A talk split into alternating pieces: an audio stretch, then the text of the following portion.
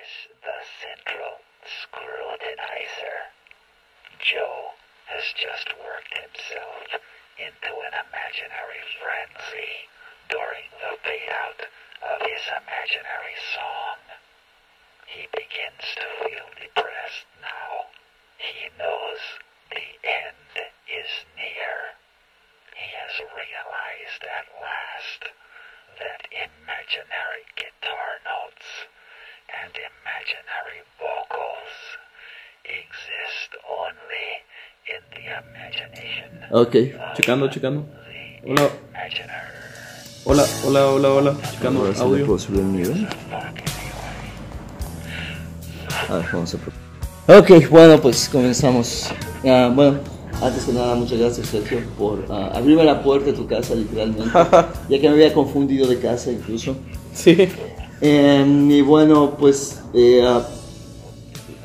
ya afuera de la grabación te estaba platicando de dónde viene un poquito este asunto de hacer esta serie de conversaciones eh, sobre el ah, origen de nuestro gusto musical, hacia dónde se ha hacia dónde se ha ido, hacia dónde se ha decantado y obviamente cuando hablamos de música, la música creo que es difícil de separarla, bueno, creo que puedo hablar por los dos, de nuestra vida y también cómo se relaciona con otras cosas que también nos apasionan. En este caso y más particularmente el cine.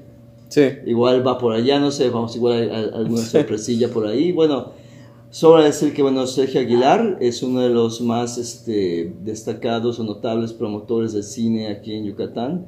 Particularmente ha promovido el, el, el Festival de Cine Mórbido, eh, que va a venir ya por una nueva edición. El próximo año, sí. Ya, es- ya se cumplirá la décima edición. Pues mira, y eso que no ha sido, me imagino, nada fácil llevar a cabo un proyecto como este, y sobre todo lo que implica cultivar un público, captar ese público y exponerlo a pues algo tan especializado como es el cine de terror y sobre todo cuando hablamos de películas de terror que no son necesariamente colocadas en el mainstream. Sí. Y bueno, y también creo que no es una, una cuestión no solo la pasión por el cine, sino también por la música. Y en este caso, voy a partir con, esta pregunta, que es, sí, insisto, muy amplia. Si tuvieras que elegir un momento, un lugar y momento en el tiempo en donde descubriste la música, la música en general, o algo que dijeras, híjole, aquí de esto soy, de aquí soy, y eso puede ser pues cualquier cosa. Puede ser algo que ni siquiera necesariamente tenga que ser música. Puede ser algún ruido, algo. O incluso, digo, igual puede ser una oportunidad de quitar las máscaras porque muchas veces en nuestros primeros descubrimientos y gustos musicales de repente podemos sentir algo de penita. Ah, sí, claro. Pero bueno, a ver, ya, yo me callo y te deseo la palabra. ¿Por dónde tú comenzarías a narrar una, digamos, uno- un apunte para tu biografía musical? Wow. em, bueno, pues ahora que estaba escuchando la pregunta, me empezaron a llegar con muchos recuerdos al mismo tiempo. No sé cuál de ellos sería como el clave o el que iniciaría. Si nos fuéramos, por ejemplo, al más lejano, eh, pues probablemente las canciones de, de Pepillín y de Pelofino, tal vez esas serían como el recuerdo más lejano que tengo. O- tal vez de algún festival navideño de la primaria en el que te ponen a bailar de duendecito y esas cosas. tal vez por allá como que es- escucho algunas cosas, ¿no? Em, luego, algunos momentos que me vienen, por ejemplo, cuando este, una vez estábamos en un restaurante con familia desayunando un domingo y yo me fui al baño del restaurante y en el baño estaban poniendo la radio y escuché We Are the Champions de Queen. Queen, ok. Y entonces, o sea, fue así como, oye, esta canción, como que escucho algo como medio rockero, escucho algo como medio balada, escucho algo, no, no sé qué es eso. Le pregunté, papá, ¿y tú conoces una canción que va como We Are the Champions? Me dijo, ah, sí, creo que es de Queen, ¿no? Ajá. Entonces, precisamente me topé ese mismo día un disco de Queen y pedí que me lo comprara, ¿no? Eso yo estaba en la secundaria. Ah, ok, ya, ya estabas a los que 13 años, 2, 13 Eh, años. ¿no? 12, por ahí de los 12 ma- años más. o ¿Recuerdas en qué restaurante fue? En, en el restaurante de Liverpool. Ah, de- ok. de- que está en lo que ahora es Plaza Galerías, Exacto. que sí. antes solo era Liverpool. Sí.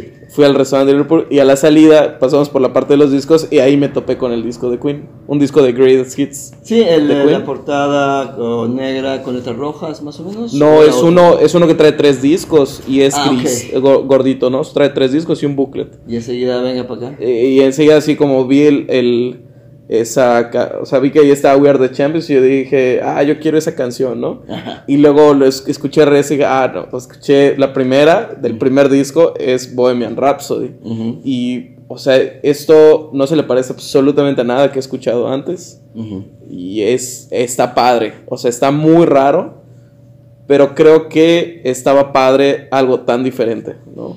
Retrocede un poco el casero, que estamos apenas comenzando. ¿Qué canción de Pepillín o Pelofino esa que puedes recordar? Bueno, de Pelofino no recuerdo. Recuerdo que ese cabrón tenía, tenía canciones, pero no recuerdo Sí. cuáles. Eh, de Pepillín recuerdo la del mango chupado, por supuesto.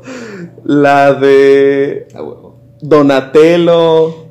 La de la canción Cortavenas de Jorgito y su mamá. Ay, tengo una cosa, esas no me acuerdo nada. El mango chupado es así, indeleble. Y, y había una. Ah, se me fue el nombre. O sea, la, de, la del. La del chupacabras. El chupacabras. No me acuerdo nada de eso. ¿Será que lo tengo en Spotify? Ah, sí, no sé, seguro estará en Spotify, pero en YouTube puedes encontrar los videos. Ajá. Y esos videos son muy, son muy este, ominosos, ¿no? O sea, es este.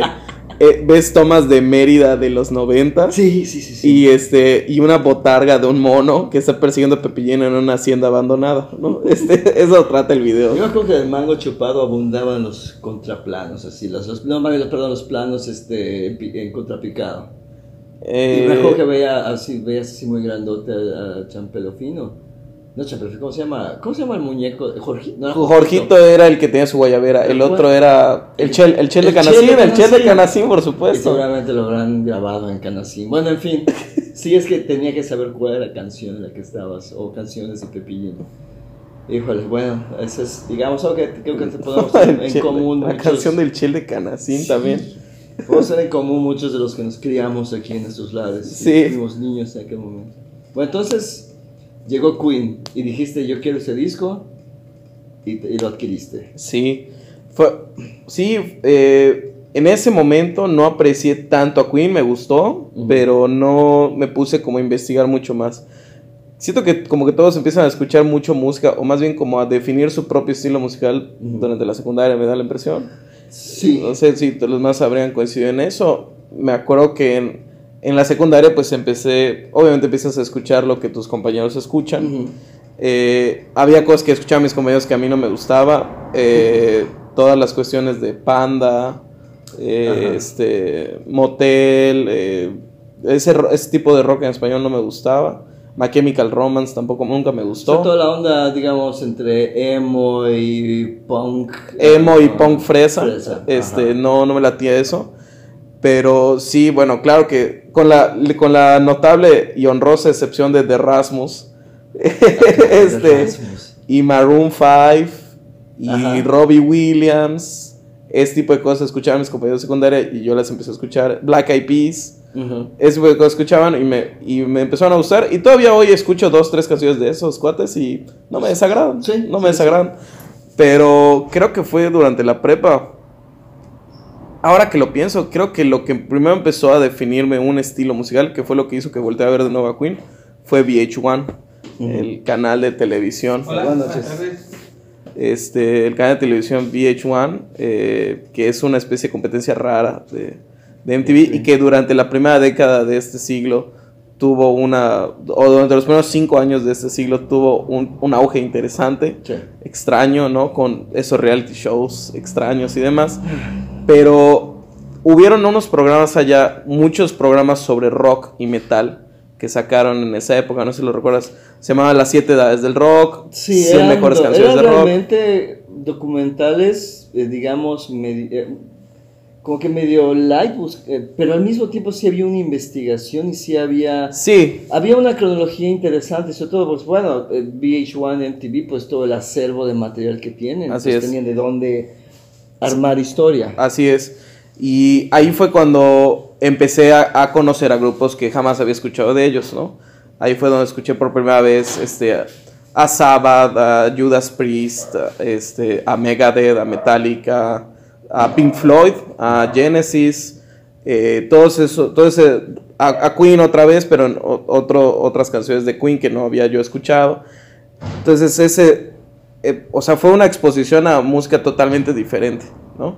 Y pues durante mucho tiempo pues yo escuchaba mucho rock y metal, ¿no? Durante, terminando la secundaria, parte de la prepa, ¿no? El inicio de la prepa, esa era la música que, que, escuchaba mucho y que me gustaba muchísimo y que todavía me gusta, ¿no? Por ejemplo, de rock y metal, bueno, siento que igual lo estoy entendiendo mal, pero tenemos esta cuestión con Queen y, uh, bueno, claro, presidido por Pepillín y Champino Y luego viene esta, bueno, eh, eh, zambullirte un poco en estos, eh, digamos, documentales de VH1 que te expuso ya con un contexto, digamos, de historia, por así decirlo. Sí.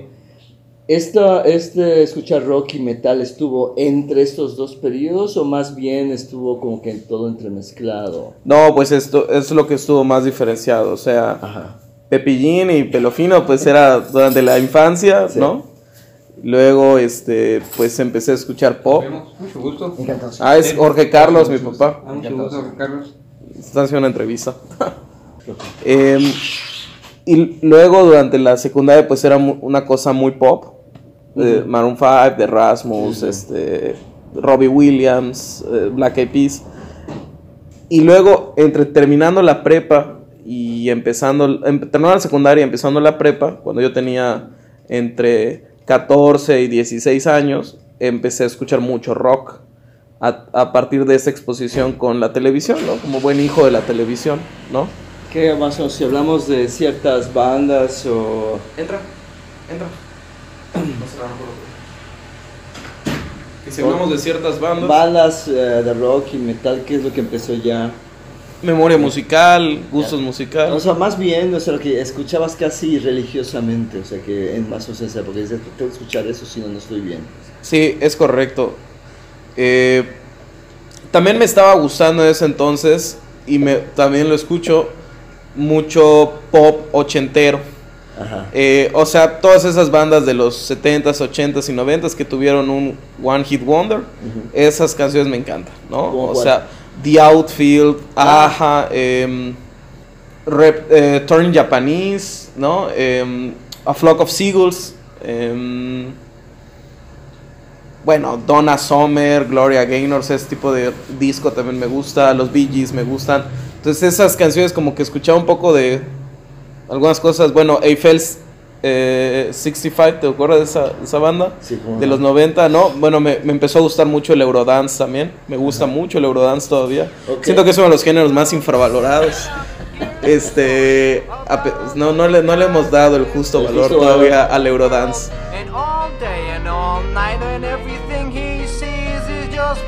Like him inside and outside. Blew his house with the blue little window and a blue Corvette. And everything is blue for him and himself and everybody around. Cause he ain't got nobody to listen. To. I'm blue, I've been deed, I've been I've been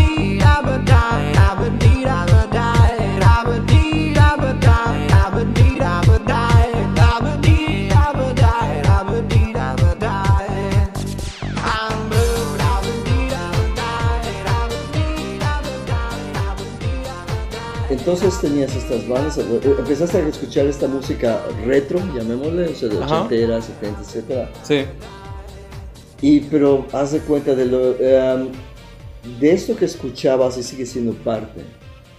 ¿Encontraste de repente alguna manera de que esta música confluyera de alguna forma con el cine y el cine que empezaste a ver? ¿O también hubo un, em, empezaste a conocer otra música o músicos o géneros a través del cine, porque bueno, tú eres conocido por la cuestión del cine de terror, eh, pero bueno, sé que ves más cine que de terror. Sí. Pero cine de terror, y cierto cine de terror, particularmente el setentero y ochentero, tiene un enfoque musical muy, muy particular. Particularmente el europeo, pero bueno.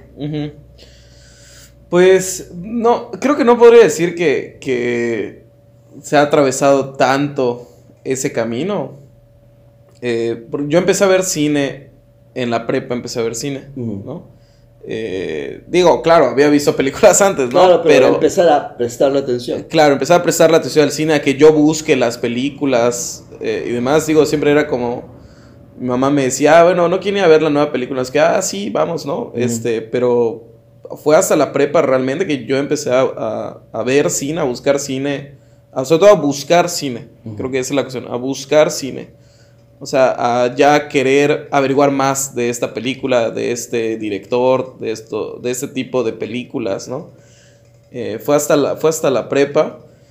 Y es cierto que muchas películas cultivaron también parte de mi gusto musical, ¿no? Eh, creo que la primera película cuyo soundtrack me pegó fuerte, o sea, como que le presté mucha atención a eso, fue Naranja Mecánica. Ujú. Este, o sea, fue una de las películas que después de que la vi, no solo recordaba las escenas o recordaba algunos diálogos, sino que fue de las primeras que particularmente recordaba la música, ¿no?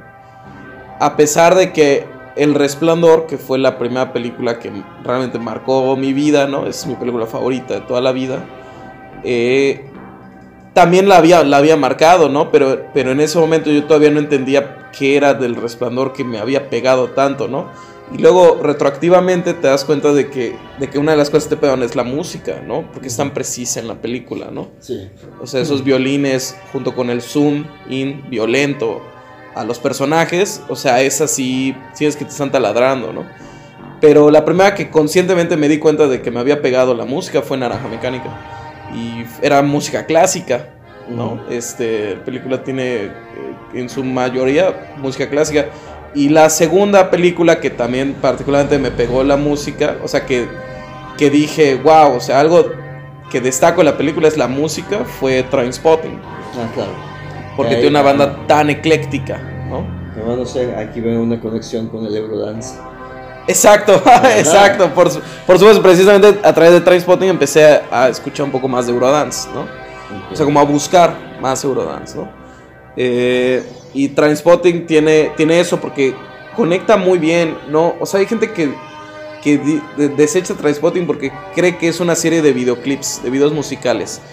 Si bien puedes tú tal vez hacer esa crítica de que es un, un lenguaje muy MTV el de la película, sí creo que hay una conexión bien hecha, pensada, ¿no? Fue, este, fue esa película con la que escuché a Underworld por primera vez, este, que es la canción con la que terminó la película, y quizá Underworld y Moby, que me lo presentó, ya había escuchado Porcelain en la radio alguna vez, pero un cuate fue el primero que me dijo, oye, ¿conoces a Moby? Ah, sí, he escuchado esa canción, ¿no? Ah, bueno, he escuchado otras cosas. Entonces empecé como a escuchar con él. Fue conocer a Moby y a Underworld que definió ya el estilo de música que me encanta, que es en general la música electrónica. Ok, entonces dirías que hoy, si tuvieras que escoger un género que es el que más ampliamente... El que te llevas a una isla para. Exacto. escuchar más. Sería eh, electrónica. Definitivamente. La música electrónica. Nada más, o sea, digo, a mí justamente parte de esta búsqueda y de esta, de esta este sinuoso camino de su gusto por la música. Sí. ¿Quién fue el cuate que te presentó a Moby? ¿Quién fue? Es, fue Humberto Irigoyen, este, Ah, él es ilustrador, este, hizo los primeros pósters de Mórbido Mérida. Ah, mira. Este, si Humberto está escuchando esto, pues le mando saludos a Humberto. Si Humberto llegara a escuchar esto. Y con, con, con- me empecé a ser muy amigo Humberto porque una vez hicimos una tarea en equipo y con él conocía el podcast de Olayo Rubio. Y ese. Y ahí conocí más música en los episodios especiales de los solos de guitarra. Este, eh, entonces ahí conocí otras canciones de Red Hot Chili Peppers, además de Californication, que era lo que había escuchado. Otras canciones de R.E.M., además de Losing My Religion, que me parece excelente canción. Sí, sí, pero- Californication y Losing My Religion, pero nunca había escuchado nada más de ellos, ¿no? Y fue ahí donde conocí música diferente. Y pues sí, o sea, yo, yo creo, pero creo que fue a partir de conocer a Moby y Underworld, a quienes conocí a través de Trainspotting, que, que hizo un clic particular, ¿no? Ese tipo de, de electro, o sea, la electrónica en general. Me sigue gustando el rock, o sea, hay canciones de rock que escucho. Mi banda favorita de rock es Pink Floyd, este, que me fascina. y siempre tengo la, la impopular opinión personal de que creo que el más interesante de Pink Floyd es el de los últimos dos discos. El de David Gilmour.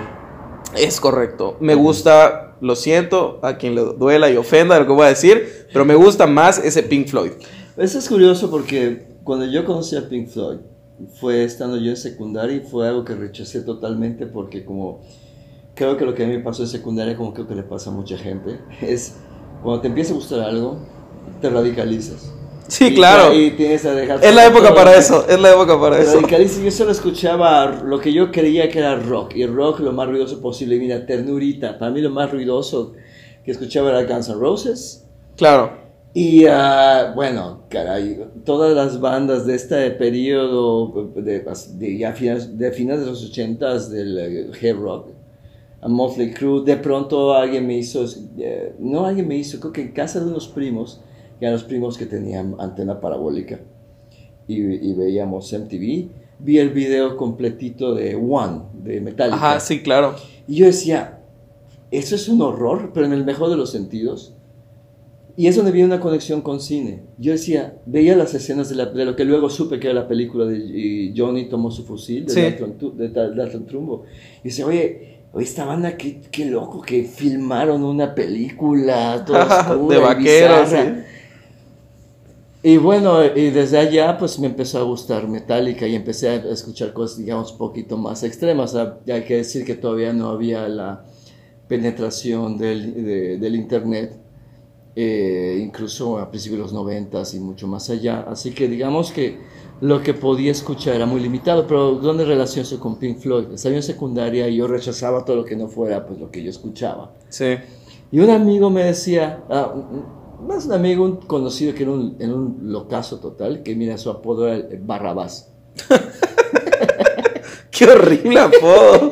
Se ve que era un psicópata o algo Bueno, así. no ¿no? sé, nunca me supe muy bien por qué le apodaban Barrabás, pero él lo, él, él lo aceptaba, Qué horrible apodo. él lo aceptaba de muy sí. buen gusto. Eh, Ok. y me hablaba, no, Pink Floyd, que rock progresivo, y me, me contaba historias sobre The Wall y todo lo demás. Yo dije, pues ok. Y en alguna ocasión llegué a escuchar un pedazo, una canción, decía, esto no, no la encontraba en aquellos inocentes oídos míos, ni una estructura, ni, ni algo que pudiera parecerse a la canción estándar de rock, con un solo en medio de guitarra, etc. Y luego cuando empecé a escuchar Pink Floyd y empe- me empezó a gustar, fue justamente con A Momentary Lapse of Reason. Claro. Porque es un Pink Floyd, hay que decirlo, más accesible, en cierto modo, de lo que hubo antes con esas canciones kilométricas y, la influ- y las loqueras de, de Roger Waters. Pero sí, digo, puede parecer muy, podría parecer impopular la, la opinión, pero definitivamente eh, el Pink Floyd de esa época, pues fue el Pink Floyd que es la resulta de todos los conflictos y relajos que tenían entre ellos y lo mantuvo vivo un buen rato. Dos discos más que me parecen excelentes discos. No, dos y medio con el Endless River, Ajá, con- como sí, la claro. pedacería que juntaron el de, de Sí, sí, sí. Que también tiene canciones chidas. Sí, sí, así es. A mí me gusta mucho. De hecho, me costó trabajo de, de escucharlo, me daba como cosa. pero- Entonces, Pink Floyd sigue siendo lo que. Sí, es mi banda de rock favorita. Eh, Queen me encanta mucho. Led Zeppelin me gusta mucho. Y- pero que yo diga, wow, bandas de rock que me gustan, pues son esas. Claro, canciones de Motley Crue que me gustan. Una de mis canciones de rock favoritas es Strange de Guns N' Roses. Es una de las canciones que puedo escuchar cinco veces seguidas a todo volumen y la canto gritando, ¿no? Este, em, pero, pero no diría que soy fan de Guns N' Roses. Claro, ¿No? sí, entiendo. Entonces, este, en cambio sí diría soy fan de Pink Floyd, ¿no?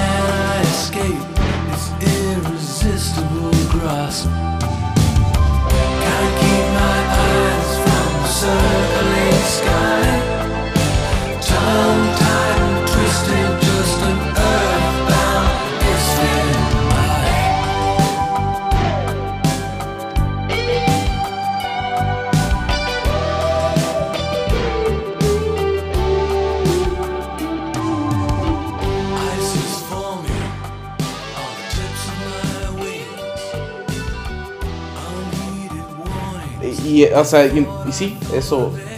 De cuando escucho rock, eh, casi estoy escuchando a, a Pink Floyd, a Queen, algunas cosas de Guns N' Roses, algunas cosas de Motley Crue, algunas cosas de Metallica y Led Zeppelin. Digamos, ver, ahorita voy a desviar un poquito del plan original. Ajá. Digamos que tienes la oportunidad de producir una película Ok. Y vas a comisionar la música. Tienes la opción de comisionar, comisionar la música a un compositor que te arme un score. O Ajá. también agarrar eh, música Que ya está en que alguna. ya, ya existe. O sea, de- dentro de todas esas cosas que has mencionado y otras que tal vez todavía no has, no has mencionado. Ajá. En primer lugar, digo, no te voy a decir, ¿de qué va a tratar tu película? No, ¿En qué, aunque para mí parecería obvio que eleg- elegirías hacer algo relacionado con el género de terror o fantasía, sería, ¿te irías por allá? ¿O digas, quiero hacer esto? Pues va. ¿Qué, qué tipo de película harías? No, no, no haría una película de terror. El terror que me. Me encanta el terror, Ajá. pero, pero me gustan otras cosas también. No, yo sé, pero Y- digo, por eso, y- eh, parto de lo obvio para ver si nos vamos por otro ¿Qué, lado. qué haría? ¿Un documental? ¿Ciencia ficción? Eh, ciencia ficción no, no, no muy clavada, una ciencia ficción a la Black Mirror, ¿no? Ajá. No a la viajes espaciales Sí, o algo sí, así. sí. O, o cine erótico. Algo por allá estaría padre. Y terror, por supuesto. Ok. Hablemos de tu proyecto de cine ciencia ficción a la Black Mirror. Ajá. ¿Cómo sonaría? ¿O cómo te gustaría que suene? Supongamos que tienes así eh, recursos así Infinitos. infinitos. Eh, no, yo no comisionaría a alguien, yo, Ajá. yo buscaría música. Este, ¿De quién ahora es la pregunta? ¿no? Exacto. o más bien de quién, mira, igual podemos llegar al quién o a quiénes. Pero eh, creo que la reflexión ¿Qué podría estilos, irse. Sí, porque digamos, eh, ciencia ficción o cualquier otro género, tendré, eh, tal vez tendemos a relacionarlo con cierto tipo de música o cierta, cierto color sonoro, por así decirlo. ¿Para dónde? eh, Porque esto pues te pone a pensar, bueno, si vas, si vas a sobre esto, esta historia o este tipo de historia debería sonar a esto otro y uno se pregunta, bueno, ¿por qué sí? ¿Por qué no? ¿Cuál sería el ideal? Si pudiéramos así como que empezar a aventar, a pichear la, este, la idea. Pues definitivamente tomaría música, el tipo de música que estoy escuchando ahora, Ajá. o sea, los últimos cuatro años más o menos, que es eh, synthwave y Ujú. vaporwave. Ahí Entonces, no tengo una puta idea de qué es eso. A ver, cuéntame. ok, Venga. empezamos. Venga, venga. Eh, a ver, el synthwave es un estilo. Son artistas con, del modo en que yo lo entiendo, ¿no? Sin saber nada de música, porque es una cosa que tal vez no hemos mencionado, ¿no? No, pues eso No, no produzco música, no sé leer música, ¿no? Pero el modo en que yo lo entiendo es. Son artistas contemporáneos que hacen música parecida a la música de los ochentas. Ok. ¿no? Entonces, como es una especie de lectura desde el, el espectador o el, o, el, o el escuchante contemporáneo de un pasado que no le tocó vivir o, o que tal vez vivió de, de rebanada, o sea, lo último que le tocó, ¿no? Cuando era mucho más joven. Entonces, todos sus artistas y su estética es muy de luces de neón, muy cosa tipo Miami Vice, el primer tipo de MTV, este... Hay una, hay una canción de un... Hay, hay una, un- un- una versión que hace, se me fue el nombre del, del cuate que la hace. Es un, es un cover, eh, un sampleo, perdón, de este, esta canción de Tears for Fears, la de Shout. Ajá. Sí, es, según yo, la de Shout, ¿no? Entonces está bien interesante porque va la canción y de pronto se para de la nada la música y escuchas como alguien abre la videocasetera, voltea el cassette, lo vuelve a meter y continúa la canción. Es decir, es decir, dentro de la canción está incluido como la referencia al contexto de escucha de la canción Sí. misma, ¿no? Eh, y esos artistas además tienen este tipo de estética. Por ejemplo, me encantan los videos de uno de ellos, es Time Cop uh, 1983, como Policía del Tiempo Como la 1983. película de Jean-Claude Van Damme. Exactamente. Ese cuate tiene. eh, sus videos musicales son una, un mashup de publicidad, series de televisión, este, películas de los ochentas. Eh, y bueno, sus canciones son una locura bien chingona. Hay cosas de rock, hay baladas románticas, este, baladas pop, pero con esta estética, ¿no? Uno, otro de ellos es Come Truth, que es una especie de juego con el nombre de Tom Cruise, ¿no? Solo invirtiendo las iniciales.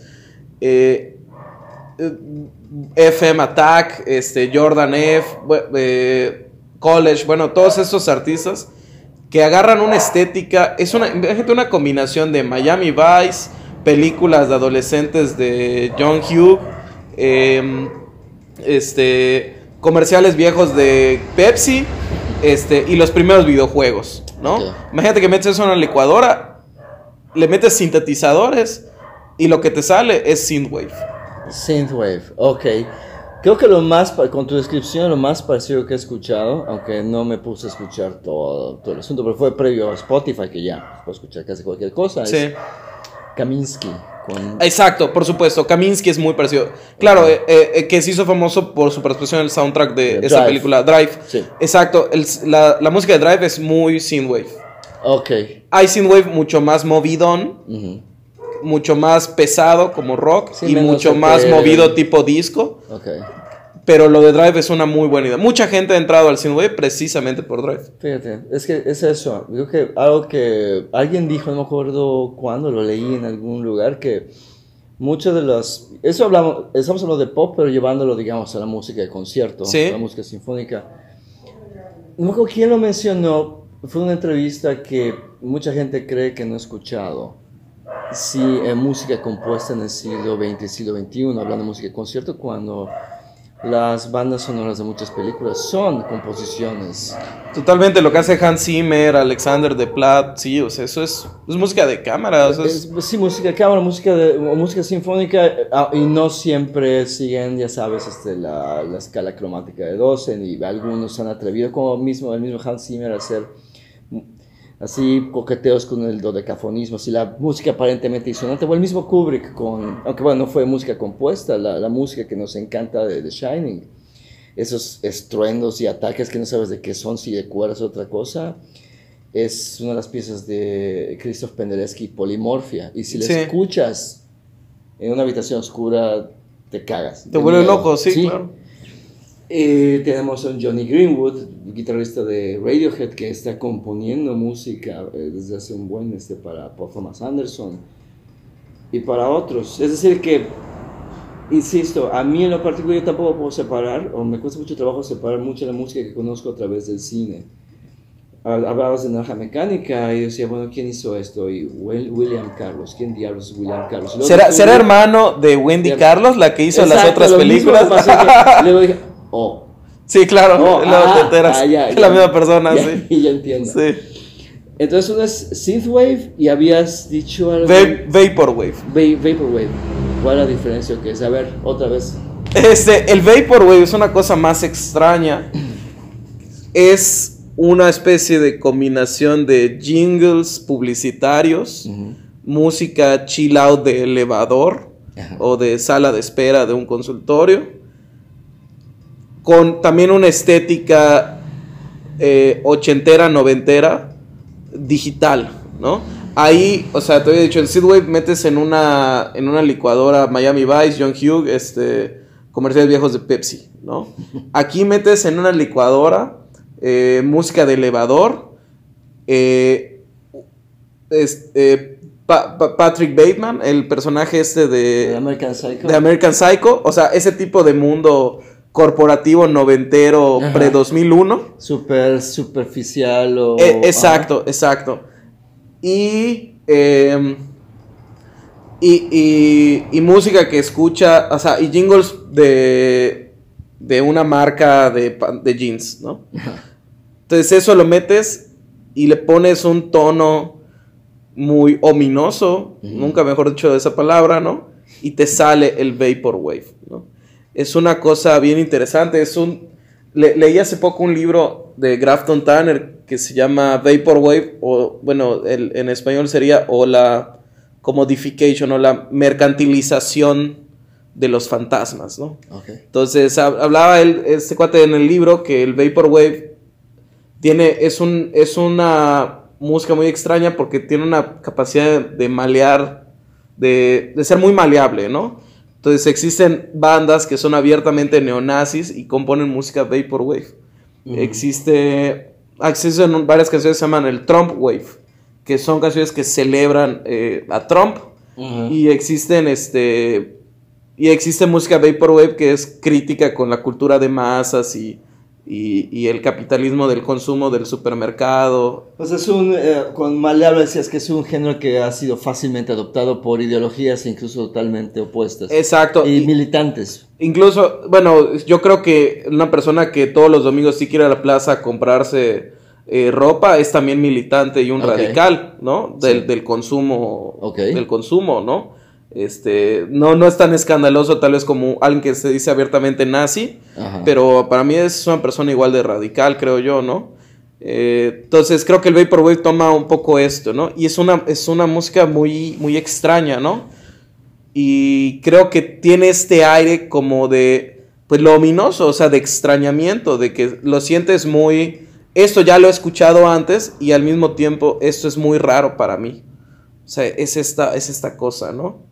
Y del Vaporwave se desprenden otro, otro tipo de cosas, ¿no? Como el lo-fi. Eh, que seguramente la gente habrá visto, quienes, quienes se la pasan escuchando música en YouTube, habrán visto esos canales este, de lo-fi como eh, que utilizan eh, imágenes de los Simpson, pero don- que son escenas tristes, ¿no? Entonces, este, esa es como la estética de los videos musicales del lo-fi, ¿no? Entonces, el lo-fi es una especie de vaporwave y synthwave, pero muy melancólico, ¿no? Este, tiene una fascinación por Japón y los GIFs en general. Eso también habría que meter a la licuadora, GIFs y Japón. Eh, y ahí te sale el vaporwave, ¿no? Entonces, esa, ese tipo, entonces en ambos encuentras esta especie de cosa bien rara porque es un, un extrañamiento, ¿no? Y sí es una cosa retroactiva porque es que tú te pones en la posición, como lo di- diría uh, Zizek, ¿no? Te pones en la posición no de recordar, sino de creer, de ser el que recuerda. ¿Por qué? Porque yo no, yo no viví los 80, ¿no? Yo no viví los 90, ni siquiera yo estaba muy chiquito, o sea, tocó la última rebanadita, lo que más recuerdo, ¿no? O sea, recuerdo como el 31 de diciembre del 99, ¿no? O sea, recuerdo la fiesta ese, ese año, ¿no? Recuerdo las Olimpiadas del 2000, eh, pero no, no viví los 90, ¿no? No viví los 80 y sin embargo esta música, me gusta más la música synthwave que la música de los 80. Y es una cosa bien rara porque realmente, ¿por qué tal vez me gusta más eso? Porque más que recordar que no podría yo recordar, porque no lo viví, yo me pongo en la posición de imaginar o jugar a que recuerdo. Fíjate, todo eso partió de, esta, de esta pregunta de, bueno, ¿a qué sonaría la película de Sí, ciencia claro. ficción a la, bla- a, a la cercana al discurso de Black Mirror? Sí, y a la estética. Y lo que estás diciendo es básicamente, estás poniéndome toda una... un- un- casi casi un storyline de para dónde va a ir, que si algo recuerdo lo que no viví, etcétera, etcétera. Exactamente. Am, Por eso me encantó tanto ese episodio de San Junipero de Black Mirror. ujú. porque jugaba mucho con eso. Es, es uno de los episodios que más me han gustado. Me parece de los mejores de la serie, de todos los que han producido. Y, o sea, como interrumpiéndote un poco, ¿no? Creo que lo vimos, lo- cuando lo vi, lo vi con unos amigos este, de, la, de la maestría, ¿no? Estábamos, estábamos fanáticos de la serie. Y el día que salió la serie nos juntamos en casa de uno de nosotros y nos pusimos a ver los capítulos, ¿no? Y cuando llegamos a ese episodio, em- lo em- o sea, terminaba un capítulo, discutíamos todo y luego poníamos el siguiente. Y cuando empezó ese, este, empezó a- empezó diferente a como te, esperas los otros episodios, que empieza como ambientados en esta época o algo posterior, ¿no? Y ese empezó y estaba ambientado como en los 80. Y dije, ah, bueno, tal vez es, alguien va a recordar algo, o tal vez es un flashback esto, o algo así. O tal vez, este, no sé, es una cosa de fantasía o de parodia, lo que sea. Y luego, este, no me dejaban mentir mis cuates, ¿no? O sea, hubo un momento en que lo interrumpimos porque no nos estaba gustando el episodio. Y yo dije, ¿sabes qué me parece? Que, se, que no hicieron un buen trabajo de diseño de arte aquí, de diseño de producción. Me parece que todo es tan plástico, mal hecho, falso, ¿no? Se ven las costuras. se ven las costuras muy cabrón, ¿no? Y dije, ¿qué onda con esto, no?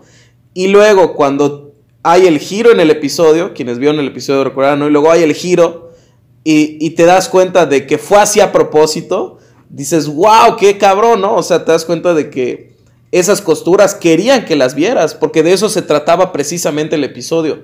Se trataba de que, de que se construyó una, un recuerdo muy falso, ¿no?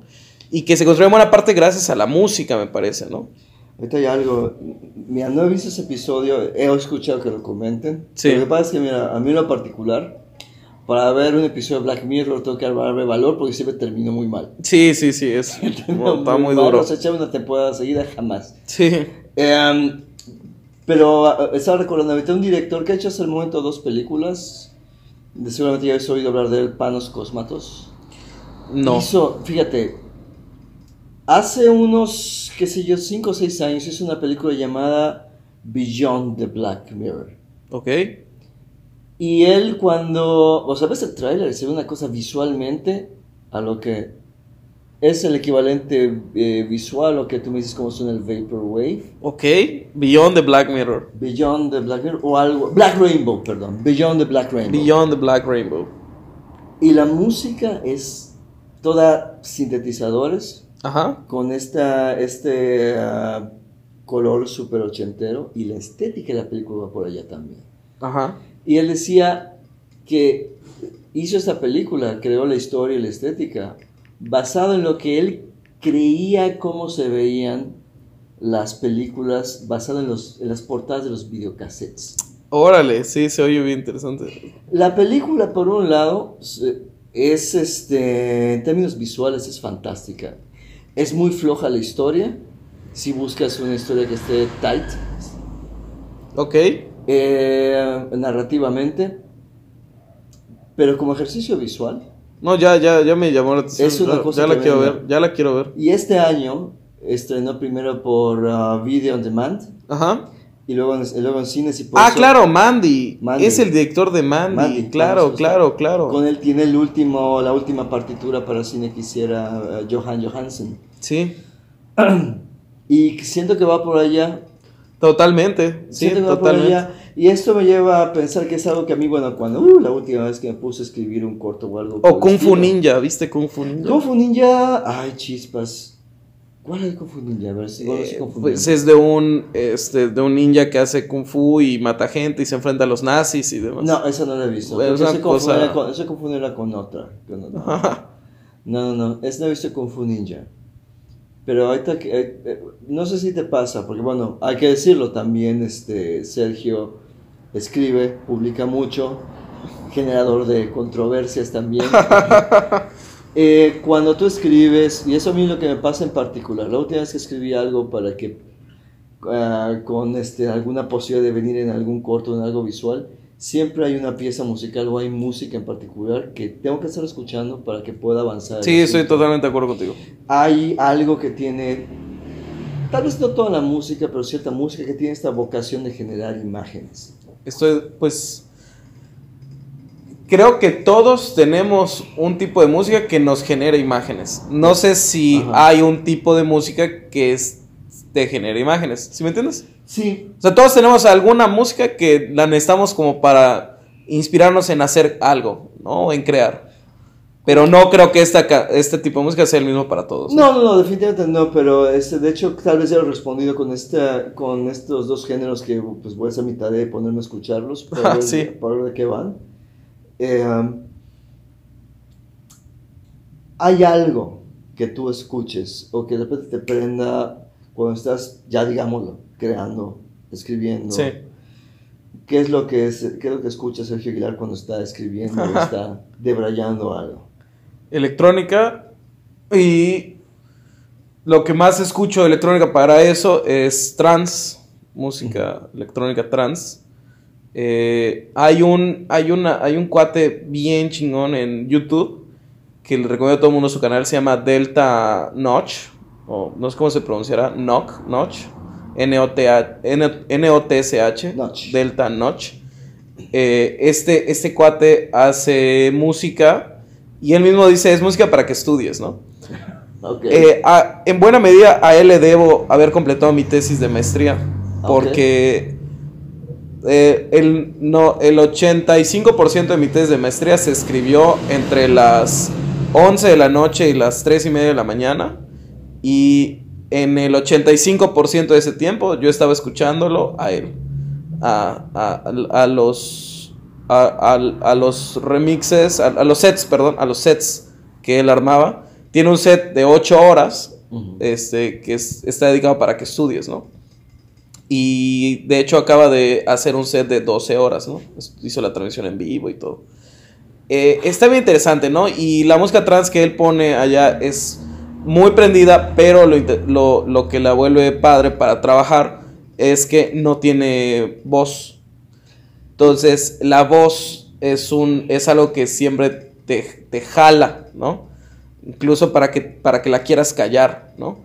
Entonces, eh, la música es, eh, sin voz, como que siento que a veces trabajas un poco mejor con ella. Porque me he dado cuenta de que en general cuando me pongo realmente, estoy muy concentrado trabajando, incluso le dejo de prestar atención a la propia música, ¿no? O sea, estoy escuchando una canción que me está gustando, estoy escribiendo y de pronto pasan 10, 15 minutos que estaba escribiendo como, o sea, estaba totalmente concentrado en lo que estaba escribiendo. Y cuando me tengo un, segundo, es, me- le presto atención a la canción y me doy cuenta que ya pasó, ya está otra canción, ¿no? O sea, que ya, ya, que pasaron incluso dos canciones que, que, que realmente inconscientemente no peleé, ¿no? Este, eso es algo bien interesante, pero no podría trabajar si no estoy escuchando la música. Y por último, si tuvieras que hacer una... No una recomendación, a ver niños, escuchen esto. Más bien voy a cambiarlo. El tipo de música que tú sientes que necesitas que empiece a existir.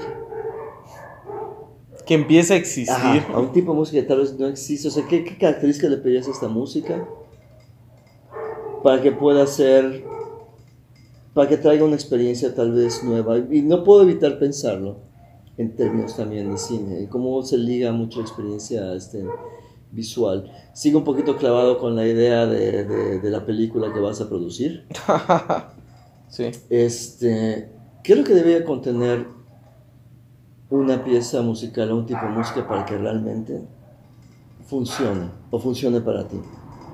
En términos, pongámoslo en términos de una película. Pues tendría que tener, digo, te refieres como a qué instrumentos va a usar, qué... Lo que sea.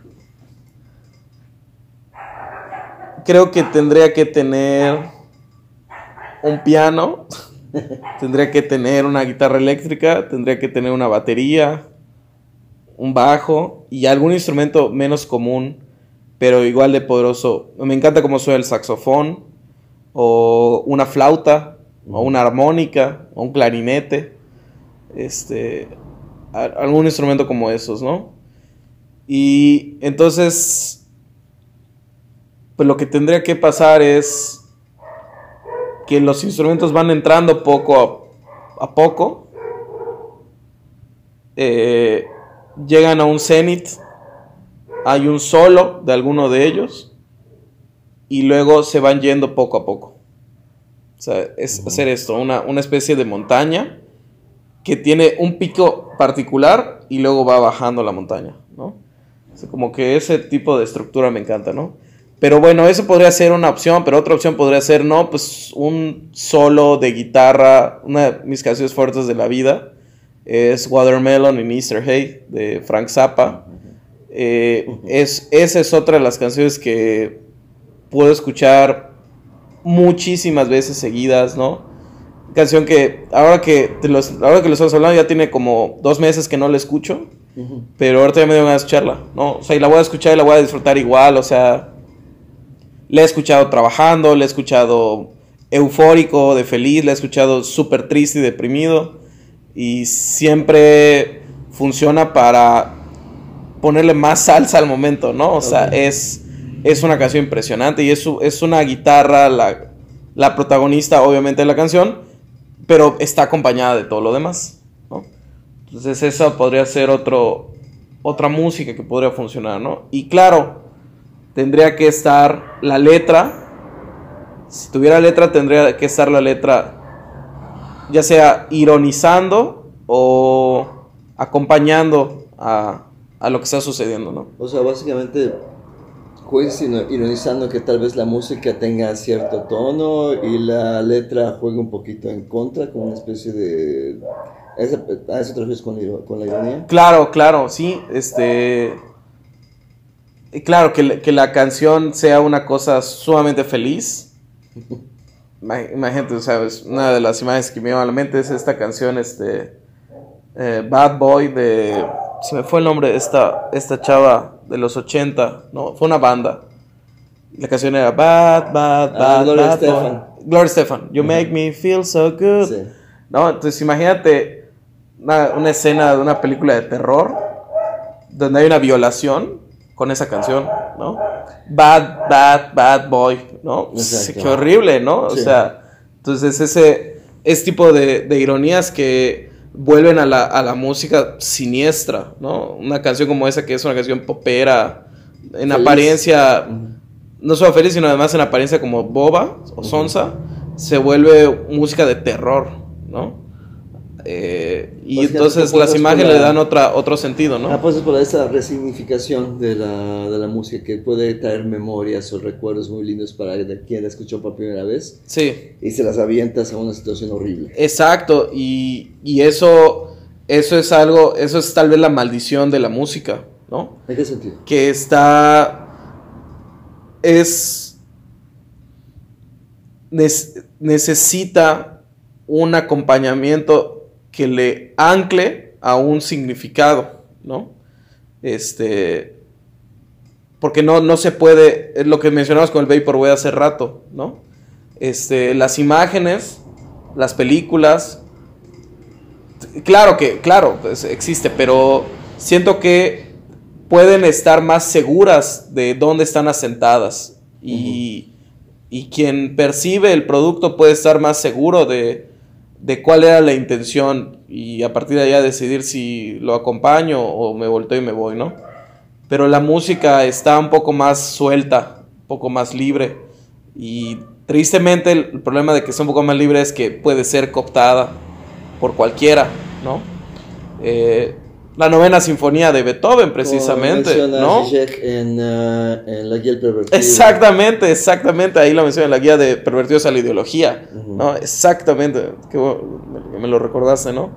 Sí, claro, el Vaporwave es otro ejemplo, ¿no? Hay Vaporwave nazi y Vaporwave, este, totalmente radical de crítica al, al- al consumo y al, al nacionalismo, ¿no? Y esta canción popera de Gloria Estefan, que es así como divertida y chistosa, te la acabo de poner en una situación de una violación, ¿no? Y, y de pronto la, no solo la música, sino hasta la letra ya se vuelve una burla, ¿no? O sea, es como eres un chico malo, ¿no? Pues no es un chico malo, es un violador, ¿no? Entonces, este, la música s- me da la impresión de que está un poco, esa es la maldición de la música tal vez, ¿no? Está un poco más suelta esto, ¿no? Necesita un anclaje más fuerte que la imagen cinematográfica tal vez ya tiene, ¿no? La imagen cinematográfica su ancla es un poco más pesada que la de la música, que está más liviana y por lo tanto se puede ir bailando por más partes, ¿no? Interesante. Ya por tu culpa cuando escuches esa canción, pues imagina una violación. Bad, bad, bad boy. Sí, claro, imagínate. Oye Sergio, pues antes que terminemos, para que quienes nos escuchen puedan seguirte, ¿a dónde pueden seguirte? ¿En las redes o en algún otro medio para que puedan estar al tanto de lo que estás haciendo? Y, sobre todo, pues de cada nueva edición de Mórbido.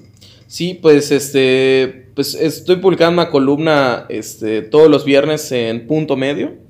Este es un periódico local. Eh, está también aparece en la página. Y mi perfil en medium.com es donde también subo mis, este, los escritos. Es Sergio-JAA.